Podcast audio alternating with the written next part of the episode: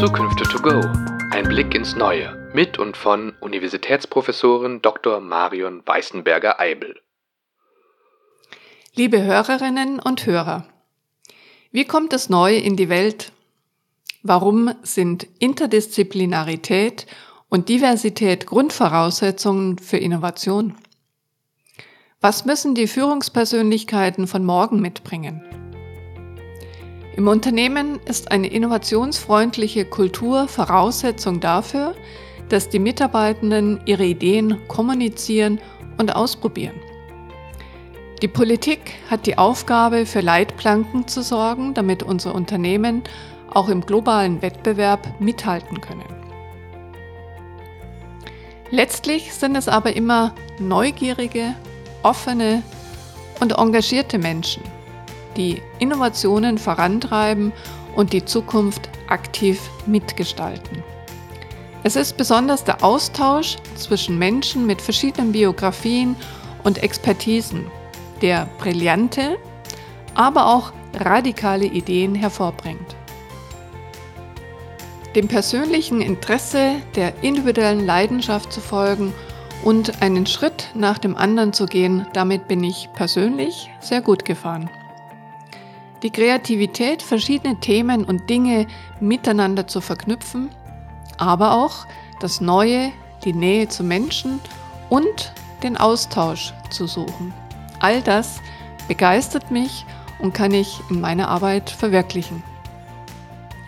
Auf diesem Weg kann es natürlich auch Stolpersteine geben. Daher ist es wichtig, dass junge Menschen ihre Werte und Lebensentwürfe selbstbewusst kommunizieren. Denn sie werden die Art und Weise bestimmen, wie wir morgen leben. Unser heutiger Gast ist Unternehmerin, Investorin, Bestsellerautorin und Speakerin. Ihr Motto lautet, ohne Diversität keine Digitalisierung. Was sie damit meint, wie sie die Zukunft der Wirtschaft und Gesellschaft mitgestalten möchte und vieles mehr, verrät Tijen Oneran meinem Kollegen Sebastian Burger. Freuen Sie sich auf einen lebhaften Austausch in der heutigen Episode von Zukünfte to go. Ja, Diversität ist im gesellschaftlichen Diskurs immer wieder ein Thema. So wurde die Spitzenkandidatur von Annalena Baerbock genauso leidenschaftlich diskutiert wie die Frage nach einer Frauenquote für Unternehmensvorstände oder auch politische Instrumente wie das Ehegattensplitting. Letztlich benötigt es engagierte Vorreiterinnen und Vorreiter, die das Thema vorantreiben müssen, denn Defizite gibt es immer noch. Sie sagt nämlich auch, dass wir kein Erkenntnisproblem haben, sondern ein Umsetzungsproblem haben, Daran arbeitet unser heutiger Gast in ihren ganz verschiedenen Rollen. Ich freue mich und herzlich willkommen, liebe Tijen. Hallo, ich freue mich auch. Frohes neues Jahr, darf man das noch sagen? ja, also äh, offiziell ist es, glaube ich, bis äh, zweite, zweite Januarwoche, aber für mich ist gefühlt Weihnachten gestern gewesen, deswegen absolut frohes Neues, motiviert okay. in 2022. Bist du jemand, der sich Vorsätze setzt? Ähm, ich habe immer so eine Ziel- oder ich sag mal Wishlist, eine Wunschliste, auf die ich ähm, mir Dinge schreibe, die ich mir tatsächlich vornehme. Und dann habe ich ein Ritual, dass ich einmal in der Woche mir den Erfolg der Woche aufschreibe. Schön. Das ist immer ganz schön für die Momente, das kennst du wahrscheinlich auch, wo man denkt, erstens, was habe ich diese Woche überhaupt alles gemacht, respektive erreicht und für die Momente, in denen man eigentlich alles hinschmeißen will. Da mhm. ist es mhm. sehr schön, äh, in diesen, diesen äh, Kasten reinzuschauen und die Zettel rauszuholen, um dann zu sehen, okay, irgendwie macht das doch alles Sinn, ja. Ja. Und einfach Selbstachtsamkeit, so ein bisschen für sich was zu tun. Total, ja. Sehr schön. Dann starten wir direkt mal rein. Ähm, Du bist Unternehmerin, Investorin, Autorin, Moderatorin, Podcasterin. Als was würdest du dich selber bezeichnen, wenn du jetzt jemanden triffst, der dich noch gar nicht kennt? Und wie schaffst du es, das alles irgendwie unter einen Hut zu bringen? Also ich bin immer noch ein Mensch, es ist kein Avatar, der dir jetzt digital gegenüber sitzt, sondern es ist wirklich so, dass äh, ich, äh, du hast gesagt, die vielen Dinge, die ich mache, einfach unfassbar gerne mache und schon immer jemand war, die die verschiedenen Passionen, die sie hat, einfach auch wirken lässt und sich da nicht auf eine Sache reduzieren lässt. Ähm, wenn ich aber in Runden mich vorstelle, dann stelle ich mich immer als Gründerin und Geschäftsführerin von mhm. Global Digital Women beziehungsweise auch ACI. Also ACI ist unsere Diversity-Beratung, ähm, unser Diversity-Arm vor. Ähm, es gibt aber auch Runden, wo das Thema, dass ich Autorin bin oder das Thema, dass ich Investorin bin, viel entscheidender ist. Ich, ich mache es immer abhängig davon, wer mir gegenüber sitzt ja. und ehrlicherweise auch, wie das Verständnislevel ist. Mhm. Also bei manchen muss ich ganz von vorn anfangen, was das Thema Vielfalt betrifft und bei anderen brauche ich gar nicht viele Worte und dann steigen wir schon direkt in die Sache ein. Ja, und für so eine, ja, so eine Rolle, die du gerade spielst, also so verschiedene Rollen, die du spielst, gibt es ja wahrscheinlich auch keine stringente schulische Ausbildung. Ähm, könntest du vielleicht so die wichtigsten Stationen mal nachzeichnen, die dich dann zu dem, äh, zu der gemacht äh, haben, die du jetzt bist? Ja, absolut. Und du sagst es vielleicht vorab. Ich finde es ganz schön, was du gerade skizziert hast, dass ähm, Lebensläufe wie meiner, die vielleicht nicht eine Art, ich sag mal, klassische Kaminkarriere sind, wo man mhm. sagt, man ist ewig lang in einem Unternehmen oder man hat eine Ausbildung gemacht oder studiert und dann landest du auch in dem, in der Fachthematik, die du studiert hast, landest du später automatisch auch im, ja. im Beruf. Was ehrlicherweise dazu führt, vielleicht kennst du das auch, wenn ich irgendwie in Familienfeiern oder so sitze und äh, dann irgendwo ein Arzt oder eine Ärztin ist oder jemand, der oder die Jura studiert hat, das ist immer viel, viel schneller zu verstehen als das, was ich mache. Aber du hast nach meinen Stationen gefragt. Ich komme ja ursprünglich aus dem wunderschönen Karlsruhe ähm, und äh, war da dann auf einem katholischen Mädchengymnasium, habe dann dort Abitur gemacht und dann habe ich angefangen zu studieren. Ich habe erst VWL studiert und das erfolgreich abgebrochen, weil ich festgestellt habe, ähm, dass das äh, mit diesen, mit dieser Volkswirtschaft eine Sache ist, die sehr gut und klug klingt, aber nicht etwas, was ich beruflich machen will. Ich habe bin dann gewechselt zu Politik, ähm, öffentliches Recht und Geschichte, habe nebenbei schon angefangen, mich politisch zu engagieren. Damals in der FDP, war auch 2006 Landtagskandidatin der FDP in Karlsruhe und bin darüber schon in diese ganzen gesellschaftspolitischen Themen gekommen. Und ich sage mal, die Politik war ein gutes Assessment Center für das, was ich dann jetzt heute mache. Ich habe äh, dann irgendwann äh, Schluss gemacht mit der Politik ähm, und bin dann äh, zu verschiedenen Organisationen. Erst war ich äh, bei einer privaten Hochschule, habe da die Kommunikation aufgebaut und geleitet. Dann war ich bei einem Verband, habe da auch die Kommunikation geleitet und habe mich dann vor ja jetzt knapp fünf Jahren selbstständig gemacht ähm, zusammen mit meinem Mann und habe Global Digital Women gegründet. Was ich sehr interessant fand, ähm, was du, als du erzählt hast, dass du VWL abgebrochen hast, erfolgreich abgebrochen hast, würde ich da direkt schon mal nachfragen oder ähm, einhaken. Ist es das, was wir brauchen, irgendwie dieses Scheitern, in Anführungsstrichen, zu dürfen, Fehlerkultur, dass du jetzt vielleicht davon profitierst in, deinem, in deinen jetzigen Rollen? Ich äh, äh, muss dazu noch sagen, es war sogar so, dass ich auch rausgeschmissen worden bin. Okay. Also ich habe ähm, der Klassiker, ich habe die Prüfung zweimal hintereinander nicht bestanden und dann ist es ja so sehr schön, dann kriegst du ja einen netten Brief nach Hause, der dir dann sagt, dass der Studiengang, den du gewählt hast, vielleicht keine so gute Idee ist. Und es ist ja dann auch so, ich weiß nicht, ob das heute noch so ist, aber du bist ja dann eigentlich gesperrt. Also ich durfte dann genau. nicht mehr VWL irgendwo anders studieren. Und ähm, und es war auch so, mir war es von Anfang an eigentlich klar, dass es kein Fach für mich ist. Ich habe das Fach gewählt, weil ich mir einfach damals keine Gedanken darüber gemacht habe, wo denn eigentlich meine Talente liegen. Und ich hatte da ein Gespräch mit meinem Vater und der sagte dann, pass auf, der, der ist ja ein absoluter Feminist und er sagte, hey, pass auf, wenn du VWL studierst, auch als Frau in der Wirtschaft, dann bringst du es auch weit. Ja, damals hat er schon so gedacht, und dann dachte ich, das klingt erstmal gut. Und dann saß ich in den Vorlesungen, habe nichts verstanden zurück zu deiner Frage. Ich glaube auf jeden Fall, dass wir auch mehr Karrierevielfalt brauchen und auch mehr Lebenslaufvielfalt. Und das impliziert natürlich, dass ich auch ähm, mal bewusst darüber spreche, dass ich aus dem Studium geschmissen worden bin oder dass ich es nicht geschafft habe.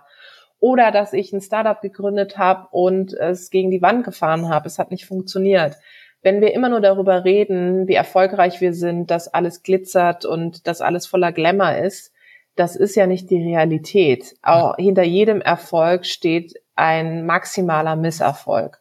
Und das ist etwas, was mich schon immer geprägt hat. Äh, mein Job besteht heute nur aus Hinfallen, Aufstehen, Weitermachen. Gerade dann, wenn du selbstständig bist. Und es ist super entscheidend, dass du da den, die Hoffnung und vor allem den mhm. Optimismus nicht verlierst. Also man würde heute sagen, du brauchst eine gute Resilienz.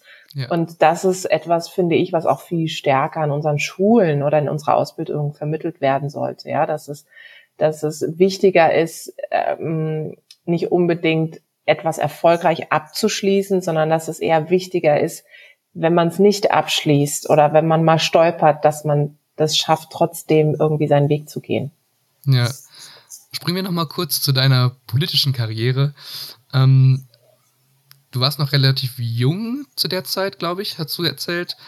Was hast du da in dieser Zeit über dich gelernt, aber auch über wie Politik funktioniert, wie Gesellschaft funktioniert? Das ist sicherlich auch, vielleicht hat man da am Anfang eher naive Vorstellungen mhm. oder Wunschvorstellungen, die dann vielleicht enttäuscht wird. Ähm, was waren da deine Erfahrungen? Also erstmal bin ich heute natürlich auch noch wahnsinnig jung, aber es war tatsächlich so, dass ich damals 20 war. Mhm. Ich bin mhm. mit 18 in die Partei eingetreten und zwei Jahre später war ich Kandidatin, was eine absolute Turbokarriere in so einer Partei ist. Weil wenn man sich ähm, die Lebensläufe in diesen Parteien anschaut, ist ja häufig so, dass Menschen sehr lange darauf hinarbeiten, dass sie Kandidatin oder Kandidat werden. Ähm, und es war tatsächlich so, dass ich eingetreten bin, weil ich eben diese Vision von gesellschaftspolitischem Engagement hatte. Ich wollte unbedingt Veränderung anstoßen. Und dann war es so, dass der große Reality-Check kam. Ähm, und als ich dann in der Partei war, das gilt aber nicht nur für die FDP, das kann man mit Sicherheit für alle Parteien übertragen, ging es natürlich viel so um Machenschaften, um Befindlichkeiten, Eitelkeiten. Das heißt, zurück zu deiner Frage, ich war schon etwas paralysiert, als ich dann die Abläufe gesehen habe. Und ich habe mir durchaus was anderes vorgestellt, als dann letztlich drin war. Mhm. Ähm, und das war auch ein Grund, warum ich gesagt habe, ich gehe raus aus dieser aktiven Parteipolitik, weil ich, woll, ich wollte und ich will ja bis heute aktive Veränderungen anstoßen. Und wenn ich das Gefühl habe, ich werde hier aufgehalten von eben Befindlichkeiten, Machenschaften, die mich ähm, von meinem Ziel abbringen, etwas zu erreichen, auch etwas für unsere Gesellschaft und heute für unsere Wirtschaft zu erreichen, dann bin ich ein Typ, die relativ schnell sagt, gut, what's next? Was kann ich als nächstes machen? Was steht da an? Und das ähm, ist dann verloren Liebesmühe. Und so war das dann bei mir. Insofern ja, ich war auch ein Stück weit ja enttäuscht, aber ähm, ich will diese Zeit auf gar keinen Fall missen. Ich würde jedem und jeder da draußen raten, mal politische Erfahrungen zu machen. Ob das Parteipolitik ist, sei mal dahingestellt. Man kann ja auch in Vereinen, Verbänden sich engagieren. Aber diese Arbeit in Gremien, mhm. ähm, diese, dieses Austarieren von verschiedenen Interessen, ist das nochmal das beste Assessment Center für den späteren beruflichen Weg. Ja, ja, Assessment Center ist vielleicht ein gutes Stichwort oder einfach auch mal im Rampenlicht zu stehen. Ähm, was mich zu meiner nächsten Frage bringt. Du bist ja auch als Moderatorin und Speakerin ähm, tätig. Ich glaube, ich habe dich zum ersten Mal gesehen bei ähm, einer Veranstaltung von Karlsruhe Digital, glaube mhm. ich. Das kann sein, oder? Mhm, ja, das kann sein, ja. Sehr gut. ähm, was würdest du, würdest du sagen, was zeichnet sich da als ähm, Moderatorin aus? Und hast du das eher Learning by Doing gemacht mhm. oder hast du da Menschen mit Menschen gesprochen, die das schon kannten oder hast du es irgendwie professionell sogar gelernt? Das ist ganz interessant, dass du diese Frage stellst, weil für mich war das Thema Moderation lange eines, was ich für mich gar nicht so angenommen habe. Also es waren immer Menschen von außerhalb, die zu mir gesagt haben, hey Tijen, du moderierst deine eigenen Events. Ich habe ja äh, in den letzten Jahren sehr viele eigene Veranstaltungen mit mhm. Global Digital Women auf die Beine gestellt, wo ich eben Frauen vernetze und zusammenbringe. Und das habe ich meistens selbst moderiert. Und dann haben mich Menschen dort erlebt und gesehen, haben gesagt, das machst du super, könntest du dir vorstellen, für uns als Unternehmen, als Institution auch zu moderieren. Und für mich war Moderation immer etwas, oh Gott, da stehst du da vorne mit deinen Karteikarten oder jetzt heute mit deinem iPad und ähm, ja, liest dann irgendwie ab und das war's. Ja, ich habe ehrlicherweise diesen Beruf ähm, auch so ein bisschen, ja, un nicht unterschätzt, aber ich dachte, der wird unterschätzt, auch von mhm. außen.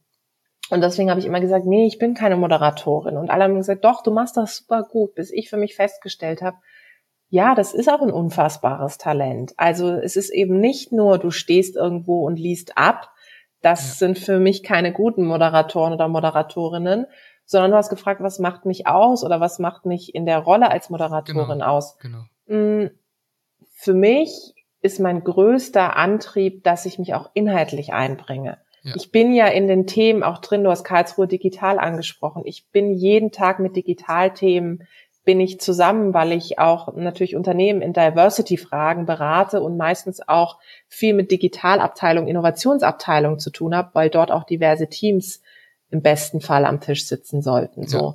Und das heißt, ich kenne mich ja in den Themen aus und das, ich moderiere nicht nur, sondern ähm, ich stelle den Rahmen und binde mich aber auch selbst aktiv in die Inhalte mit ein. Und das ist für mich die Königsdisziplin von Moderation. Auch selbst wenn ich andere in der, in der Moderation beobachte, ist es etwas, was mich total fasziniert und mir Spaß macht, wenn da eben jemand nicht nur abliest, sondern Teil dieser Party ist am Ende des Tages, ja. Genau, ja. Und das macht mir total viel Spaß. Und seitdem ich das für mich festgestellt habe, ist es neudeutschen Game Changer weil ich ähm, gemerkt habe, es bringt gar nichts, etwas wegzudrücken, was so, was ein Talent ist. Das ist wirklich eine Kunst. Also viele unterschätzen das. Das ist nicht, ja.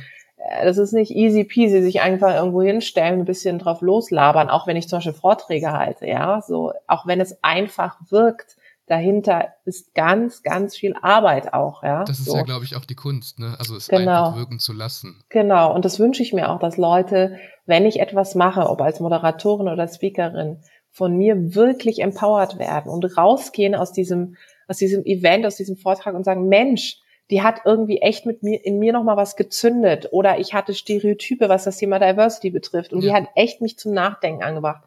Und wie gesagt, seitdem ich das so denke, ähm, macht es mir extrem viel Spaß, ob das das Moderieren ist, ob das Vorträge halten, ob das Keynotes sind, ob das Panel-Diskussionen sind. Davon lebe ich, was meine eigene Motivation mhm. betrifft und daraus ziehe ich auch meine Energie tatsächlich. Ja, und bekommst du noch Lampenfieber? ich bin immer maximal aufgeregt und auch ein Stück weit überfordert von dieser Aufregung vorher. Und ich habe irgendwann ein System für mich entwickelt. Das, ist, es sieht immer gleich aus. Da plaudere ich jetzt ein bisschen aus dem Nähkästchen. Ich schicke immer meinem Mann eine verzweifelte WhatsApp und schreibe ihm immer, warum tue ich mir das an? Ich kann es nicht, ich schaff's nicht.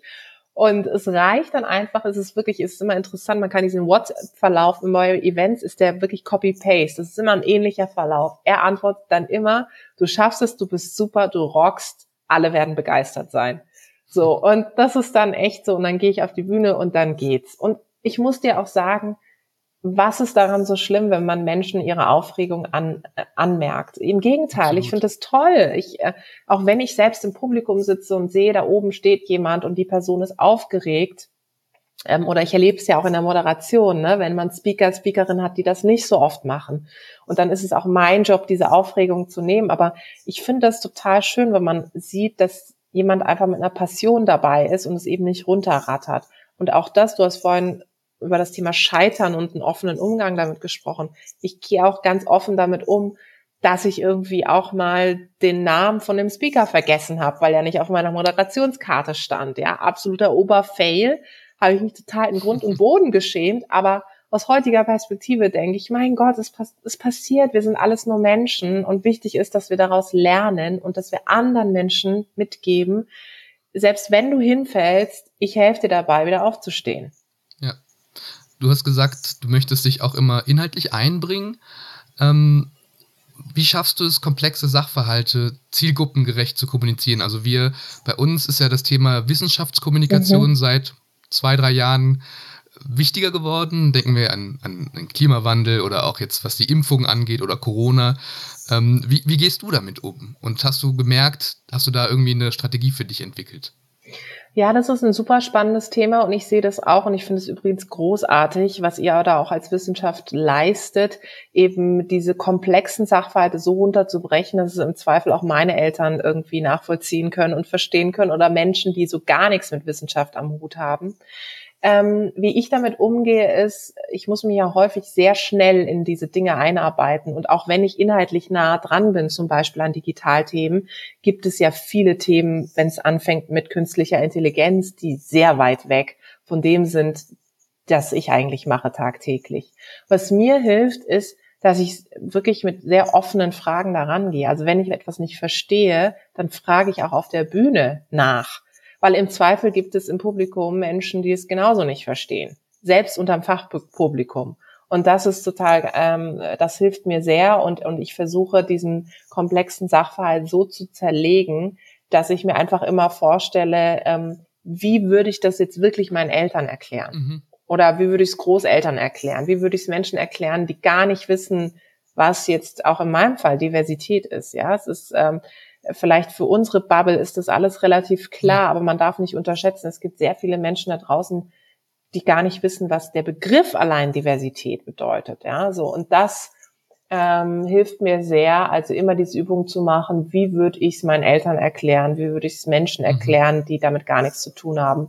Und dann wird es eigentlich relativ einfach und auch greifbar. Ja. Jetzt kommen wir endlich zu deinen Themen. Also du hast gerade schon ein bisschen angeteasert, Digitalisierung, Diversität, äh, Global Digital Woman, ähm, das ist deine, dein Unternehmen. Ähm, was macht dein Unternehmen? Wie kam es dazu? Und was treibt dich hier an? Wo, wo willst du hin? Ja, ich habe vor jetzt äh, knapp fünf Jahren, wir werden dieses Jahr fünf Jahre alt, habe ich äh, zusammen mit meinem Mann Global Digital Woman gegründet. Das ist daraus entstanden, dass ich damals, als ich noch in, in einem Angestelltenjob war, einen Frauenstammtisch ins Leben gerufen habe, weil ich ähm, viel auf Digitalkonferenzen unterwegs war, auf Tech-Konferenzen und meistens die einzige Frau. Und dann habe ich gesagt, ich möchte nicht irgendwie darüber rumlamentieren und jammern, dass es so ist, sondern was kann ich selbst machen? Und jeder hat sein eigenes Netzwerk selbst in der Hand. So habe ich dann ein Netzwerk gegründet, einen Stammtisch, wo ich Frauen zusammengebracht habe. Und die haben, weil ich dachte, wenn die sich untereinander vernetzen, dann können die sich ja gegenseitig auch wieder empowern, pushen und empfehlen, auch für Jobs, für Podiumsdiskussionen etc. Und aus diesem Stammtisch ist irgendwann dann eben mein Job erwachsen, weil ähm, an diesem Stammtisch nahmen natürlich auch Unternehmensvertreter vertret oder Vertreterinnen in dem Fall teil. Und die sagten, die Jen, die Zielgruppe, die du zusammenbringst, ist ja wahnsinnig spannend für uns. Wir sind mitten im War of Talents. Wir kriegen keine weiblichen Talente. Und was du eigentlich machst, ist so eine Art Vor-Recruiting. Also du sorgst dafür, dass Leute hier zusammenkommen, die im Zweifel nie zusammengekommen wären und dass ich als Unternehmensvertreterin auf einmal sehe, dass es, oh Wunder, doch qualifizierte Frauen da draußen gibt, die ich anstellen kann könntest du dir nicht vorstellen, uns darin zu beraten? Und so ist unser Geschäftsmodell entstanden, was heute auf drei Säulen aufgebaut ist. Das eine sind immer noch die Veranstaltungen, die natürlich pandemiebedingt jetzt alle digital stattfinden, wo wir eben die Frauen, die Community zusammenbringen. Das andere ist das Thema Consulting. Also da sind wir wirklich eine klassische Beratung, wie es auch Unternehmensberatungen gibt und beraten äh, im Bereich Diversity, Equity und Inclusion. Das heißt, muss dir vorstellen, ein Unternehmen kommt auf uns zu und sagt, sie möchten den Anteil an Frauen in Führungspositionen erhöhen. Wie machen sie das? Und wir begleiten beim Thema Zielsetzung und auch Maßnahmenumsetzung.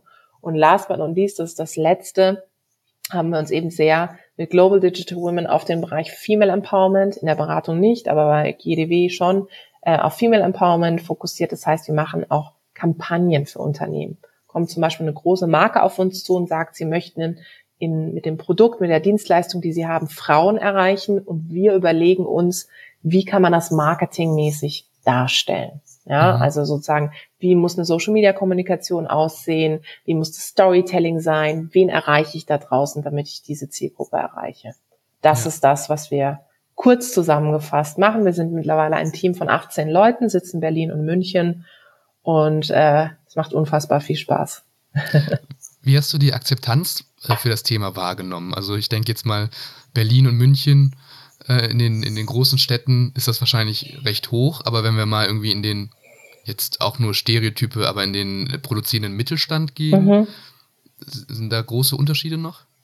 Ja, ist eine super Frage, die du stellst. Ich glaube, ähm, würde da gerne nochmal unterscheiden. Einerseits ja. mit dem ganzen Thema Frauen vernetzen, sichtbar machen, Female Empowerment Kampagnen für Unternehmen. Da ist die Akzeptanz natürlich relativ groß, weil wir im Zweifel mit den Unternehmen zusammenarbeiten, die es schon verstanden haben, ja. Im, in unserem Beratungsarm, wirklich Diversity Beratung, beraten wir auch häufig die sogenannten Hidden Champions, aber auch Mittelständler, die du genannt genau. hast. Und natürlich werden wir davon Menschen geholt, die sich auch aktiv Unterstützung von außen holen. Aber in der Beratungspraxis müssen wir Menschen überzeugen, die noch nicht überzeugt sind und vielleicht auch gar nicht überzeugt werden wollen. Und da ist es durchaus so, dass es ganz viel Diplomatie, ganz viel Kommunikationsgeschick, ganz viel Geduld braucht, um Menschen von Vielfalt wirklich zu überzeugen. Nochmal, das, was wir in den sozialen Medien sehen, was wir im öffentlichen Diskurs sehen rund um Diversität, ist eine Bubble. Da unterhalten sich Menschen ähm, miteinander. Ich sage immer, das ist ein großes Selbstgespräch, das da geführt wird, ja, weil alles irgendwie verstanden haben. Im Zweifel sind alle pro Quote, dann äh, sagen sie, Gendern ist eine gute Sache. Wenn du in den Mittelstand gehst, äh, wenn wir jetzt mal beim Beispiel Mittelstand bleiben, wenn wir in den Mittelstand gehen, da fängt es schon an. Da kriegen Leute beim Thema Gendern Hautausschlag, beim Thema Frauenquote sowieso. Die sagen dann zu mir, Frau Unaran, wieso? Wir haben doch 47 Nationalitäten bei uns im Unternehmen. Dann guckst du in die Geschäftsführung und siehst, ja, aber keine einzige Frau. So, und das sind dann Dinge, wo es ganz viel Diplomatie braucht. Ich habe natürlich tolle Kollegen, Kolleginnen, die auch aus der Beratungspraxis selbst kommen, auch aus Strategieberatungen und da ähm, die Praxiserfahrung haben, da wirklich gute Programme und, und gute Workshops da auf die Beine zu stellen. Aber es ist ähm, aus, aus, ich kann immer sagen, aus der Beratungspraxis, aus der Lebensrealität der Unternehmen, ist es noch ein sehr, sehr langer Weg, bis es überall angekommen ist. Hm, das kann ich mir vorstellen.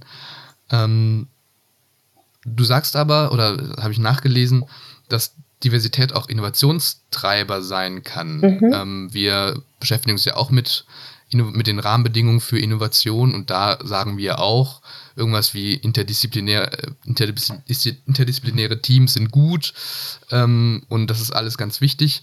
Ähm, aber Diversität hatten wir jetzt persönlich noch nicht oder ich persönlich noch nicht so auf dem Schirm. Ähm, woran liegt das, dass das so ist? Ähm, und äh, ja, kannst du das mal erläutern? Also das Interdisziplinäre ist ja im Grunde ein Teil von Diversität, weil bei Interdisziplinären geht es ja darum, dass auch, dass du verschiedene Perspektiven an den Tisch bringst, ähm, auch verschiedene Abteilungen, verschiedene, ähm, ja verschiedene Inhalte so. Ähm, Im Bereich Diversität ist es ja so, wenn wir uns die Diversitätsdimensionen anschauen, da sind wir in Deutschland häufig mit Geschlecht beschäftigt. Also wir unterhalten uns über den Anteil von Frauen in Führungspositionen. Wir reden vielleicht noch über das Thema Migrations, ich nenne es mal Migrationsvordergrund, ja. So, ähm, also nationale Herkunft. Dann Generationenvielfalt ist ein Thema, dass verschiedene Generationen zusammenarbeiten. So.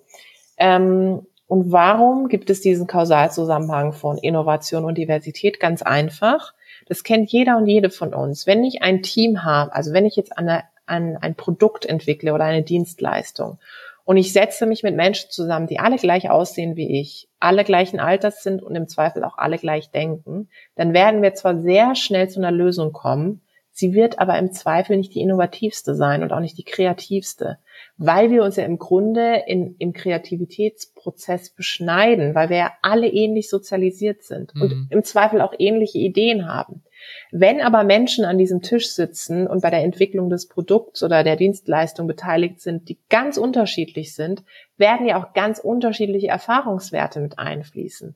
Und der Wert von Vielfalt ist so ein grandioser, auch wenn es maximal anstrengend ist, und das sage ich immer dazu, und es länger dauert, bis man zum Ergebnis kommt, führt Diversität zu einem innovativeren Ergebnis, weil es viel zukunftsorientierter ist und viel kreativer, wie gesagt, wie wenn ich da eben nur eine Perspektive abgebildet habe. Und deswegen hat Diversität nicht nur, ich sag mal, den Gerechtigkeitsfaktor, dass ich sage, ich möchte in einer gerechten Gesellschaft leben, wo alle dieselben Chancen haben, dieselben Chancen auf Aufstieg, dieselben Chancen auf äh, zu studieren oder Karriere zu machen, sondern Diversität hat auch einen ökonomischen Faktor. Das ist in zahlreichen Studien erwiesen, dass ähm, wenn zum Beispiel mehr Frauen auch in Führungspositionen sind, dass das Unternehmen ertragreicher, also auch mhm. wirtschaftlich erfolgreicher ist, dass die Unternehmenskultur auch eine bessere ist.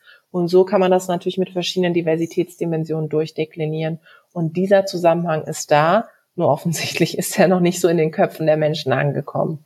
Ja, einer dieser Studien ist von McKinsey und mhm. ähm, ich fand es auch interessant, dass du gesagt hast, dass Diversität auch anstrengend sein kann. Und ähm, da ähm, die, die Studienleiterin dort ähm, hat auch geschrieben, irgendwie, Diversität schafft keine Harmonie, sondern erfordert Energie. Mhm. Es ist deutlich einfacher, Entscheidungen in einer homogenen Gruppe zu treffen, in der ohnehin alle einer Meinung sind. Aber unsere Studie beweist eindeutig, die Mühe lohnt sich. Also das ja. ist ja genau das, was du skizziert hast.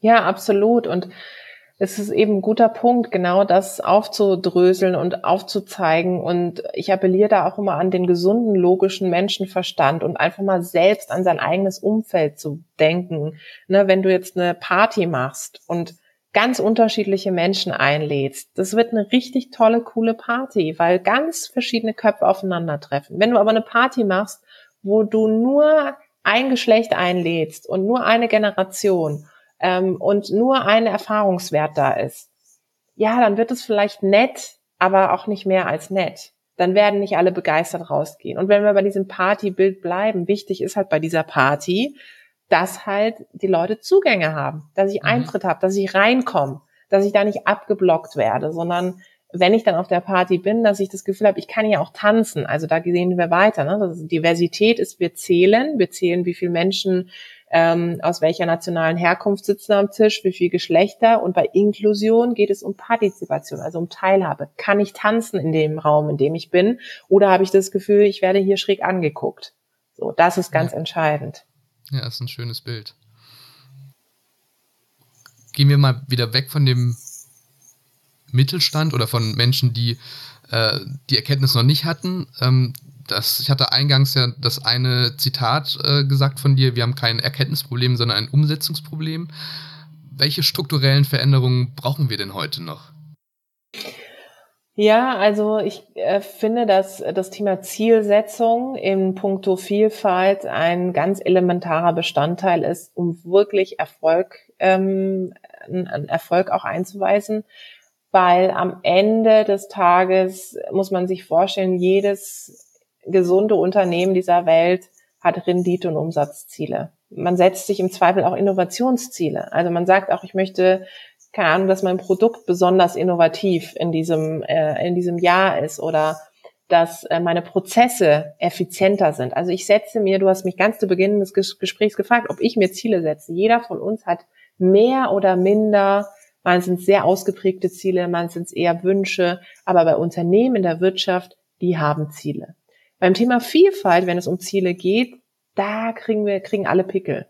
Ähm, weil, wenn wir über Ziele im Thema Vielfalt sprechen, sprechen wir natürlich auch über die Quote. Die Quote ist ein Instrument. Ja, sie ist nicht das ausschlaggebende Instrument, aber sie ist ein Instrument. Und ähm, jetzt ist ja gerade auch, ich glaube heute oder gestern das äh, Managerin-Barometer der deutschen des deutschen Instituts äh, der, der Wirtschaft ähm, des Instituts der deutschen Wirtschaft, so rum ähm, herausgekommen. Und das zeigt ganz klar auf, dass die Quote wirkt. Der Anteil von Frauen in Vorständen war noch nie so hoch wie heute. Gott sei Dank. Ich meine, er ist immer noch geringer als von Männern, aber immerhin. Und sie haben herausgefunden, dass der, dass es, dass der Treiber dafür die Zielvorgaben in den Unternehmen sind. Also wenn Unternehmen sich Ziele setzen in, in puncto Vielfalt, auch in puncto Geschlechtervielfalt, dann verändert sich was. Und der Treiber dafür war auch die gesetzlich bestimmte Quote, die ja sagt, bei börsennotierten Unternehmen, wenn es vier Vorstände gibt, muss mindestens, oder ab einer Größe von drei, muss sozusagen mindestens ein Platz mit einer Frau besetzt sein. Und, ähm, und hier auch, ich meine, ich muss immer schmunzeln, wir reden über eine. Also Vielfalt ist auch nicht eine, Vielfalt heißt viele. Und das ist etwas, ähm, wo ich sehe, ähm, weil du nach strukturellen, äh, strukturellen Maßnahmen gefragt hast. Also die Zielsetzung ist das eine und die Verankerung von Vielfalt auf oberster Ebene. Ich sage immer, der, der beste Diversity Manager, Managerin ist der CEO selbst. Ja, das ist, wenn ich das nicht als Chef, Chefin ein Thema deklariere, dann wird sich da auch keine Veränderung zeigen. Ja, also ich fand das vor allem mit den Zahlen interessant. Also, dass es einfach auch KPIs für Diversität braucht. Also ich, in einem ähnlichen Zusammenhang war das ja mit, mit Nachhaltigkeit auch so, vor fünf Jahren, sage ich mal. Ähm, da gab es ja entsprechende Nachhaltigkeits-KPIs auch noch nicht so flächendeckend, die kommen jetzt auch.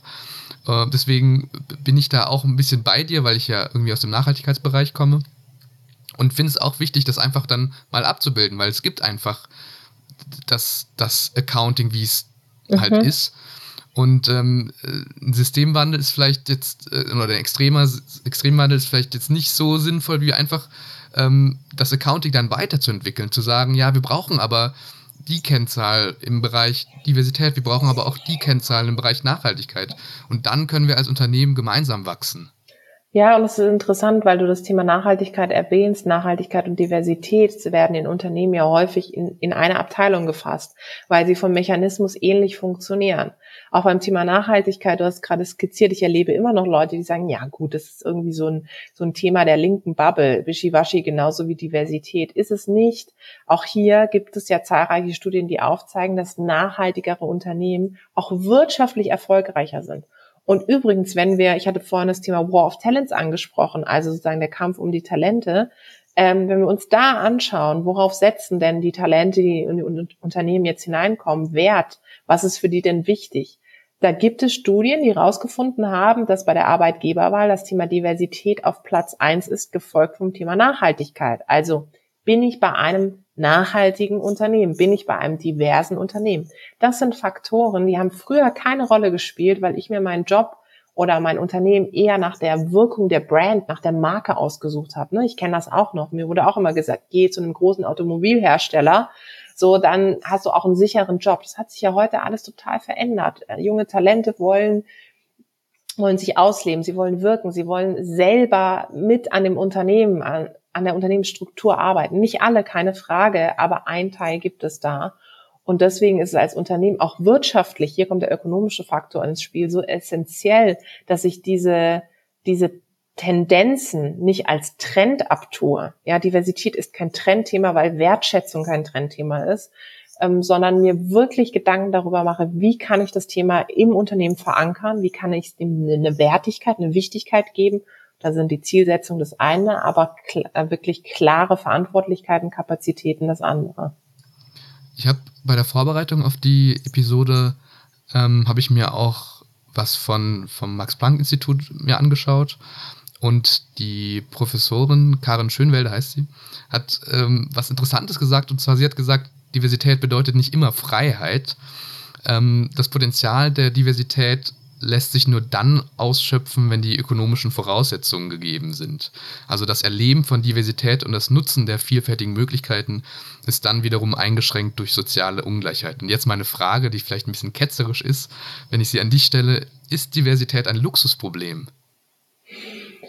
Mm, nein, Diversität wird dann zum Luxusproblem, wenn wir uns nicht darum kümmern wenn wir uns dem annehmen, äh, dann ist es kein Luxusproblem, sondern dann ist es irgendwann hoffentlich selbstverständlicher Bestandteil. Und ich werde irgendwann hoffentlich nicht mehr in Interviews die Frage beantworten müssen, warum es mehr Frauen in Führungspositionen mhm. braucht, sondern wie wir diesen Anteil denn hinbekommen. Und du hast jetzt ganz tolle Fragen gestellt, weil du offensichtlich auch eine gewisse Grundsensibilität für das Thema hast und auch ein Grundverständnis. Aber glaub mir, ich führe ja, ich gebe ja sehr viele Interviews und spreche auch mit unterschiedlichsten Leuten. Und nochmal, auch aus der Beratungspraxis, ich muss häufig noch einfach die Daseinsberechtigung, wenn wir jetzt im Bereich Geschlechtervielfalt sind, von Frauen am Arbeitsplatz noch argumentieren. Das kann man sich gar nicht mehr vorstellen in mhm. 2022. Okay, ja. Aber es ist so. Ich höre da so Sachen wie, ja, Frauen wollen ja eigentlich selber keine Karriere machen. Ja, das mag ja sein. Es gibt unter Männern auch mit Sicherheit Männer, die keine Karriere machen wollen. Aber ich muss ja als Gesellschaft, als Wirtschaft die Rahmenbedingungen für unterschiedlichste Lebensmodelle möglich machen. So, was die Person dann daraus macht, da hat der Staat nichts mit zu tun. Aber den Rahmen muss es geben. Und deswegen nochmal zurück zu dem, es ist kein Luxusproblem. Ich würde daran anschließen, was ich vorhin kurz erwähnt habe. Diversität ist das eine wir müssen jetzt im deutschsprachigen Diskurs viel schneller da oder viel stärker dahin kommen, dass wir auch über Inklusion, also sprich Partizipation sprechen. Das Beispiel, was ich vorhin brachte, es bringt nichts, eine Frau in eine reine Männerdomäne oder Männerrunde hineinzubringen, wenn sie das Gefühl hat, sie muss genauso agieren wie jeder Mann. So, dann wird sie nicht tanzen auf der Party, dann fühle ich mich nicht wohl.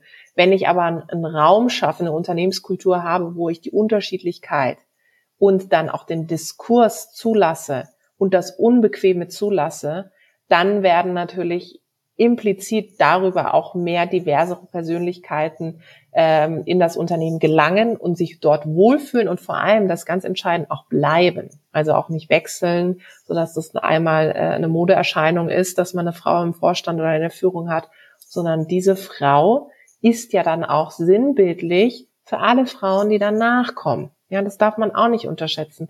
Die Frauen, die an der Spitze der Unternehmen sind, in Vorständen, in Aufsichtsräten, auch als Gründerinnen, sie ebnen den Weg für die nachfolgende Generation. Das vergessen ganz viele. Sie sind Role Models, egal ob sie es wollen oder nicht. Sie sind es irgendwo, weil es irgendein weibliches Talent in dem Unternehmen gibt. Meinetwegen auch ein männliches, das sich anguckt und sagt, Moment mal, ah, das geht. Es geht, dass Frauen bis ganz an die Spitze der Unternehmen kommen. Ja, Unternehmenskultur ist auch ein gutes Stichwort. Also äh, es geht ja auch dann darum, jetzt sagen wir mal Elternzeit, dass das einfach ja ganz normal ist, dass Männer das auch ähm, mhm. entsprechend nehmen. Also ich habe ab Februar wieder drei Monate. Sehr schön. Ähm, Freue ich mich schon. Ähm, aber ja, auch dieses äh, Vorurteil, ja, ich möchte keine Frau zwischen 25 und 30 einstellen, weil die ja eventuell dann vielleicht sich entschließt, mhm. äh, ein Baby zu bekommen. Und dass das einfach auch ein Mann, der 26 ist, genauso. Also ja. dann würde es sich ja wieder ausgleichen. Also ja, diese natürlich. Kultur müssen wir irgendwie etablieren. Ja, und auch, dass Männer nicht schräg angeguckt werden, ne, genau, wenn sie dann Elternzeit nehmen. Also hm, ich bin der festen Überzeugung, ich habe vorhin die unterschiedlichen Karriereverläufe, also Karrierevielfalt angesprochen. Und die zeigt sich natürlich auch in der Lebensrealität Vielfalt. Ne? Unsere, unser Leben hat sich im Gegensatz zu früher total verändert. Aber die Arbeitswelt ist irgendwo stehen geblieben. Die Arbeitswelt hat häufig noch ein, ein Bild von der Lebensrealität der, der Menschen, der Individuen aus den 50er Jahren. Und wir sind in 2022 und da gibt es unterschiedlichste Lebenskonzepte. Menschen, die Kinder haben, die keine Kinder haben, keine Kinder haben wollen, bekommen können. Ähm, es gibt gleichgeschlechtliche Paare, es gibt Singles, ähm, Alleinerziehende. Also es gibt ja so viel. Auch da gibt es ja eine Vielfalt. Und in den Unternehmen gibt es darauf eben noch keine adäquaten Antworten. Es verändert sich einiges. Also ich finde, es gibt schöne Modelle wie diese ähm, Tandem Leadership, also dass zwei Personen sich eine Führungsposition teilen. Keine Frage, das kann man mit Sicherheit nicht auf jedes Unternehmen beziehen oder auf jede Abteilung, aber ich bin mir sicher, wenn sich da alle irgendwie anstrengen, auch das geht. Es geht auch Teilzeit in, es geht auch Führung in Teilzeit. Und auch hier bin ich der, der festen Überzeugung, dass, dass diese Sichtbarkeitsspirale, die ich angesprochen habe vorhin, wenn ich eine sehe, die es geschafft hat, und wenn ich ein Lebensmodell auch an der Spitze eines Unternehmens sehe, das irgendwie anders ist, das Vielfalt zulässt, dann werden viel mehr Mitarbeitende im Unternehmen auch den Mut entwickeln zu sagen, okay, ich als Mann gehe vielleicht auch mal in Elternzeit, weil dann kommt kein blöder Spruch, sondern ich kann es wirklich leben. Und da wollen wir doch hin als Gesellschaft, ja. Genau, absolut. Ähm, du hilfst ja Unternehmen nicht nur ähm, in, mit, deiner, mit deiner Beratung, sondern auch als Investorin. Ähm, was möchtest du da anders machen oder vielleicht auch besser machen?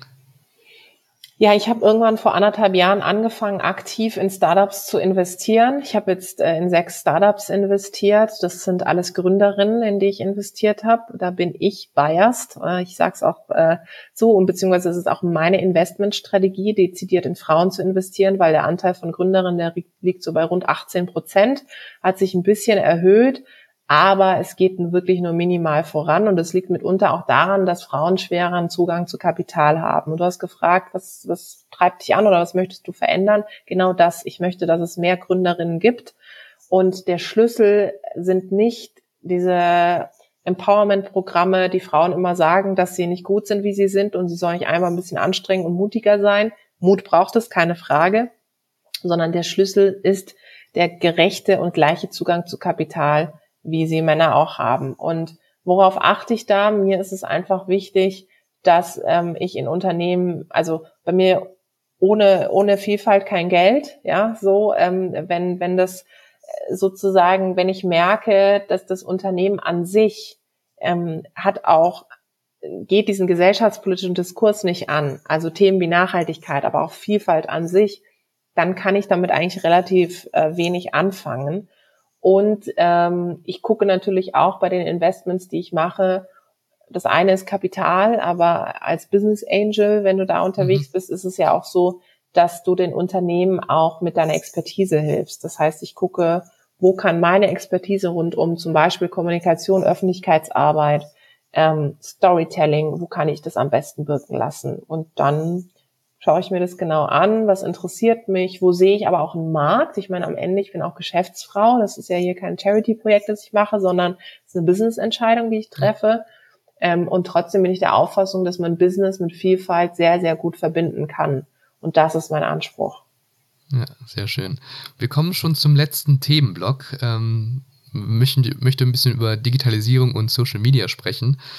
Ähm, jetzt mal ganz grundsätzlich, ähm, welche Chancen siehst du in der Digitalisierung und warum schaffen wir es in Deutschland immer noch nicht so ganz, da an die Spitzengruppe ähm, heranzukommen? Genauso wie wir im Bereich Diversität kein Erkenntnis, sondern Umsetzungsproblem mhm. haben, genauso haben wir das in der Digitalisierung auch. Du wirst niemanden finden, der sagt, oh Gott, das mit der Digitalisierung ist Quatsch. Alle haben es irgendwie mittlerweile verstanden. Du hast gerade im Nebensatz die sozialen Medien angesprochen, die ja sozusagen ein Arm der Digitalisierung sind. Dieses Internet, das nicht mehr weggeht und auch bleibt. Das andere geht ja viel tiefer. Digitale Projekte, digitale Produkte, digitale Zusammenarbeit. In den letzten zwei Jahren wurden wir alle, darin geschult mhm. und merken auf einmal, ich muss jetzt nicht zu dir reisen, damit wir diesen Podcast machen können, sondern wir können den auch digital aufnehmen. All das ist tatsächlich entscheidend und all das zeigt auch, wie sehr uns die Digitalisierung hilft. Wie können wir die Menschen erreichen, indem wir ihnen die Ängste nehmen, dass äh, der digitale Roboter, der Avatar, was auch immer kommt und ihren Job wegnimmt? Ähm, das klingt immer so nach einem Gedankenkonstrukt, dass die Medien irgendwie rauf und runter deklinieren, aber ich kann aus der Beratungspraxis sagen, dass das auch Ängste sind, die wirklich vorherrschend sind und dass Menschen, die sehr haptische Jobs haben, sich Gedanken machen darüber, was mit ihren Jobs in der Zukunft bleibt. Aber auch hier ist ganz spannend, Studien oder auch, oder auch Institutionen wie zum Beispiel das World Economic Forum, die haben sich angeguckt, okay, wie ist denn dann der Anteil von, von Digitaljobs und von, ich sag mal, nicht Digitaljobs? Und wenn Jobs verschwinden, dann wird genauso ein großer Anteil an Jobs dazukommen, die neu sind. Und das erleben wir ja jetzt. Also zum Teil muss ich dreimal googeln, wenn ich eine Berufsbezeichnung sehe, weil ich denke, noch nie was von gehört. Was impliziert das? Unsere Welt verändert sich ja. Und was viel wichtiger beim Thema Digitalisierung ist, ist die Menschen für Veränderung zu empowern, sie zu begeistern, dass sie nicht direkt zumachen und sagen, mache ich nicht, ich nutze jetzt die Software nicht oder ich mit der digitalen Zusammenarbeit, das funktioniert nicht. Ich meine, wie gesagt, bis vor zwei Jahren hätten wir alle nicht gedacht, dass da sowas wie Homeoffice in Deutschland möglich ist. Jetzt auf einmal stellen wir uns die Frage, wie wir die Leute zurück ins Büro bekommen. Also all das sind Sachen, die sich ja verändern. Und insofern hatte die Pandemie dahingehend schon Beschleunigungseffekt. Ich weiß nicht, ob sie unbedingt Veränderungen äh, ähm, oder eine, zu einer stärkeren Veränderungsbereitwilligkeit geführt hat. Aber das Allerwichtigste im Punkt Digitalisierung ist eben, dass man eine gesunde Einstellung dazu braucht und Unternehmen müssen genügend Kommunikationsräume schaffen, damit diese Ängste auch mal kommuniziert werden. Das heißt, wenn ich Veränderungen von der Unternehmensspitze angehe im Punkt Digitalisierung, dann muss ich es auch ordentlich mitkommunizieren und den Leuten jetzt nicht einfach irgendeine App vorknallen und sagen, nutz mal. Wenn ich mich damit nicht auskenne und nicht sozialisiert bin, dann bin ich total überfordert und das darf definitiv nicht der Fall sein. Ja, und ich glaube auch, wir brauchen oder wir müssen mithelfen, ein entsprechendes Mindset zu entwickeln. Also das ist ja schon ein bisschen angerissen. Ähm, Neugierde, Offenheit, Veränderungsbereitschaft. Also das ist ja grundsätzlich sind das ja Werte, die wir, glaube ich, ja, für eine zukunftsfähige Gesellschaft brauchen, oder? Das auf jeden Fall. Und ähm, was wirklich entscheidend ist, ist die Einstellung. Also äh, nochmal, du hast das Mindset angesprochen, ja. Ähm, ich glaube, dass du kannst jeder Person die neuesten Apps und Tools und, und die modern, den modernsten Arbeitsplatz zur Verfügung stellen. Wenn die Person nicht die Haltung entwickelt und nicht die Lust entwickelt, das auch zu nutzen, dann ist alles für die Katz. Das heißt, mit dem, also wenn ich jetzt in Unternehmen beispielsweise bin und wirklich die Leute bestärken und motivieren möchte, wie sie denn agiler arbeiten, wie sie effizienter arbeiten können, dann muss ich ihnen auch erklären, was sie davon haben, dass sie jetzt einen anderen Arbeitsplatz haben, dass sie keinen festen Arbeitsplatz mehr haben, dass sie von zu Hause aus arbeiten können, wenn sie es wollen. Ich muss ihnen einen Mehrwert aufzeigen. Und ähm, Veränderung und nochmal Digitalisierung hat ganz, ganz viel mit Kommunikation zu tun. Das unterschätzen wirklich sehr, sehr viele, weil sie immer denken, ja gut, alle müssen es doch verstehen, genauso wie beim Thema Vielfalt. Nee, es gibt da draußen eine ganz große Mehrheit, die ich ja mit dem, was ich mache, gar nicht erreiche und dies im Zweifel eben gar nicht verstanden haben, ja. Mhm. Was natürlich auch im digitalen Raum anders ist als im analogen Raum, ist ja das Netzwerken und ähm, sich selber auch zu verkaufen. Du hast jetzt äh, ein Buch geschrieben, das heißt, nur wer sichtbar ist, findet auch statt. Ähm, wie siehst du da die Unterschiede zwischen digitalen und analogen Räumen? Das Allerwichtigste ist zu sagen, dass ich digital keine andere Person bin als analog und das mhm. ist sozusagen auch etwas, was ich anderen Menschen immer mitgeben würde, da nicht irgendeine Rolle zu spielen. Ja, also ich meine, äh, wir sind nicht alle Jan Böhmermann, der vielleicht im digitalen stärker noch draufhaut, als wenn er es vielleicht sogar analog machen würde.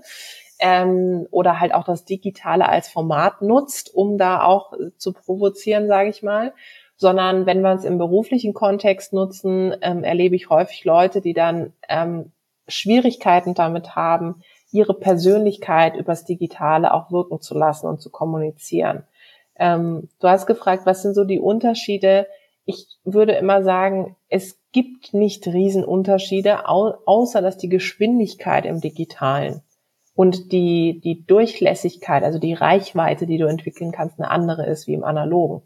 Ja, ich kann ja ähm, digital von meiner Couch aus jetzt gleich, nachdem wir gesprochen haben, werde ich einen kurzen, ein kurzes Päuschen einlegen und einen Kaffee trinken auf meiner Couch und dann werde ich mein Handy in die Hand nehmen und gucken, was derweil in den sozialen Medien abgeht. Und dann kann ich, könnte ich theoretisch einen raushauen. Also ich könnte dann was twittern, ich könnte auf LinkedIn, auf Instagram, wo auch immer, könnte ich mit, mit einer Botschaft einfach wahnsinnig viele Leute erreichen. Die würde ich so nie jetzt analog erreichen. Selbst wenn es jetzt wieder Veranstaltungen gibt, ich werde diese Menschen nicht erreichen und ich werde im Zweifel auch über das digitale Menschen erreichen, die so nie auf mich aufmerksam geworden werden. Und gerade für einen selbst und wenn man irgendwie starke Themen hat, die man vorantreiben will, dann bietet das Digitale, gerade die sozialen Medien, auch wenn sie manchmal nerven und wenn da auch wirklich der Anteil zum Beispiel an Hate Speech keine Frage zugenommen hat, ganz, ganz tolle und, und große, großartige Möglichkeiten, ja. Mhm. Damit hängt ja auch das Thema Sichtbarkeit zusammen. Und wenn wir jetzt irgendwie ähm, dieses Thema verbinden mit Diversität, ähm, würde ich erstmal fragen, sind Frauen weniger sichtbar? Mm, ich würde zumindest sagen, dass wenn sie sichtbar sind, anderen Bewertungsmaßstäben äh, mhm. ausgesetzt sind. Spannend, ja. Ähm, weil am Ende, guck mal, wenn, wenn ich irgendwo ein Interview gebe, ich habe jetzt am Wochenende war ein großer Artikel von Caroline Kebekus und mir, weil wir zusammen auch in ein Startup investiert haben in der FAS. Und wenn die FAZ diesen Beitrag oder ein Zitat von mir auf ihrer Instagram-Seite postet, dann äh, kann ich Tausende von Euro wetten, dass es genau eine Sekunde braucht, bis da ganz, ganz viele unsägliche Kommentare drunter sind. Mhm. Ähm, und mich persönlich übrigens auch äh, ganz unsägliche Nachrichten erreichen, die weit das, das inhaltliche Feld verlassen. Da geht es dann nicht mehr um meine Aussage, da geht es im Zweifel um meinen Migrationsvordergrund, da geht es äh, darum, wie ich aussehe, wie ich auftrete, wie ich wirke. Und das sind Dinge, die bei Frauen viel, viel stärker wirken als bei Männern.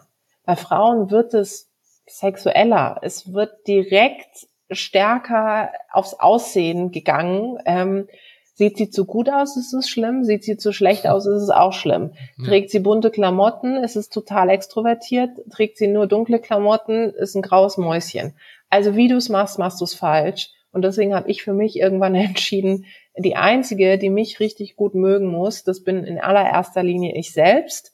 Wenn ich morgens in den Spiegel schaue, muss ich zufrieden mit mir sein. Und wenn ich zufrieden mit mir bin, dann äh, kann ich das auch nach außen vertreten und strahlen und alle, die damit eben nicht happy sind, die müssen sich halt irgendwie eine andere Beschäftigung suchen. Ja.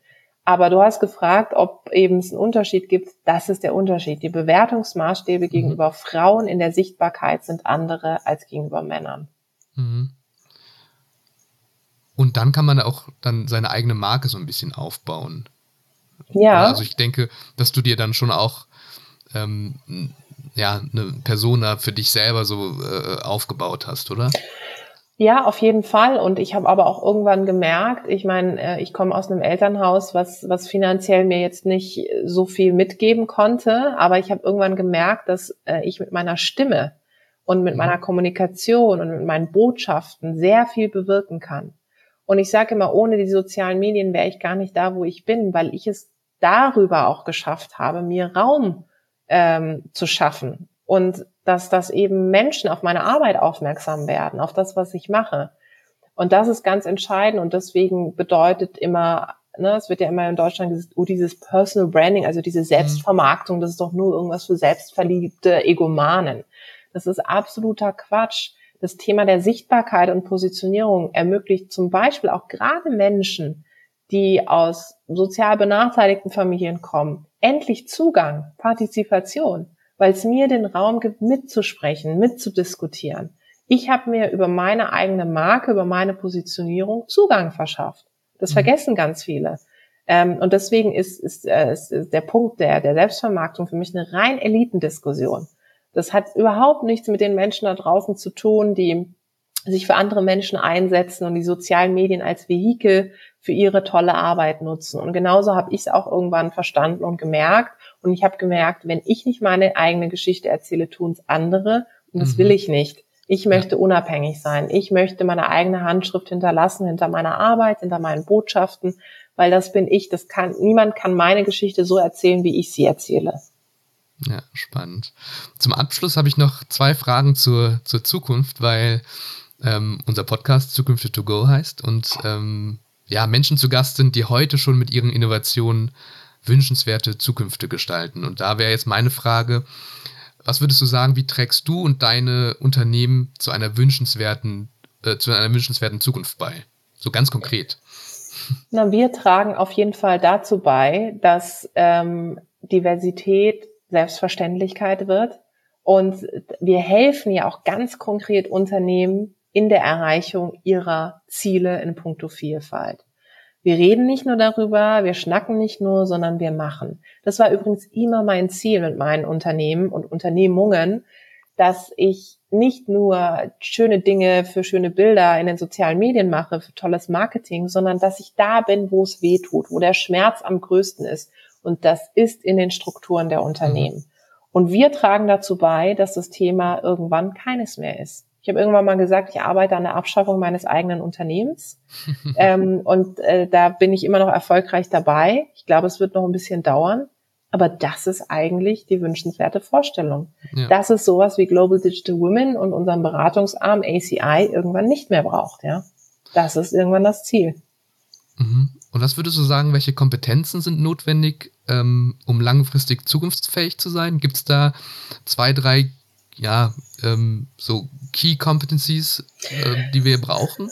Also die allerwichtigste für mich Kompetenz ist Resilienz. Das mhm. ist extrem wichtig. Das brauchst du, egal ob du selbstständig bist oder angestellt. Wir haben es, äh, unsere Re Resilienz wurde in den letzten zwei Jahren auf eine harte Probe gestellt. Und wir haben, glaube ich, alle für uns Mittel und Wege gefunden, wie wir mit so einer Ausnahmesituation umgehen. Das ist der Punkt eins. Der zweite Punkt ist Kommunikationskompetenzen.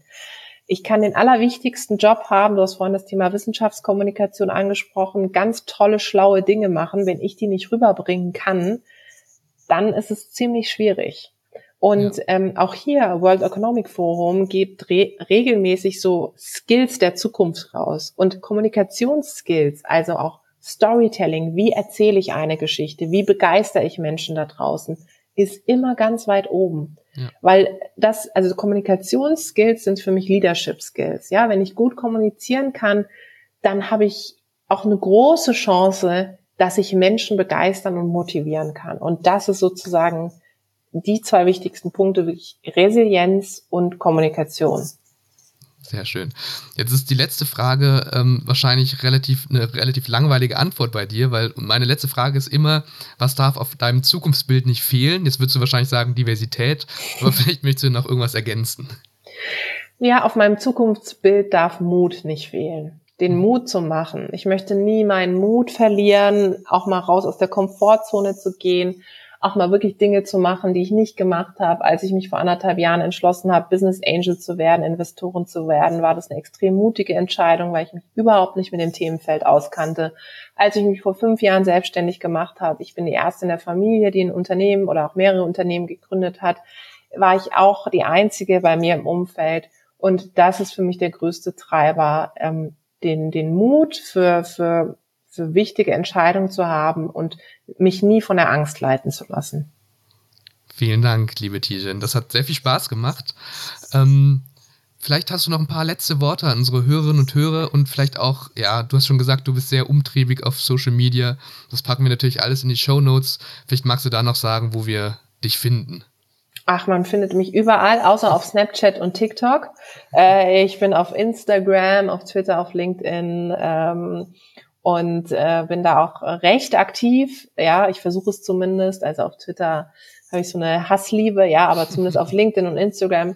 Genau. Und was ich allen mitgeben kann, ist im Grunde das, was ich schon gesagt habe, nie den Mut zu verlieren und sich auch immer die Frage zu stellen, wenn ich etwas erlebe, ähm, ist das verallgemeiner ich äh, mein Erlebnis oder ist das wirklich meine subjektive Perspektive? Also das sind die berühmten unbewussten und bewussten Vorurteile, die kann jeder und jede da draußen mal hinterfragen, die hat jeder von uns. Entscheidend ist, dass wir sie reflektieren. Vielen Dank. Danke Zukünfte dir. to go. Ein Blick ins Neue. Mit und von Universitätsprofessorin Dr. Marion Weißenberger-Eibel.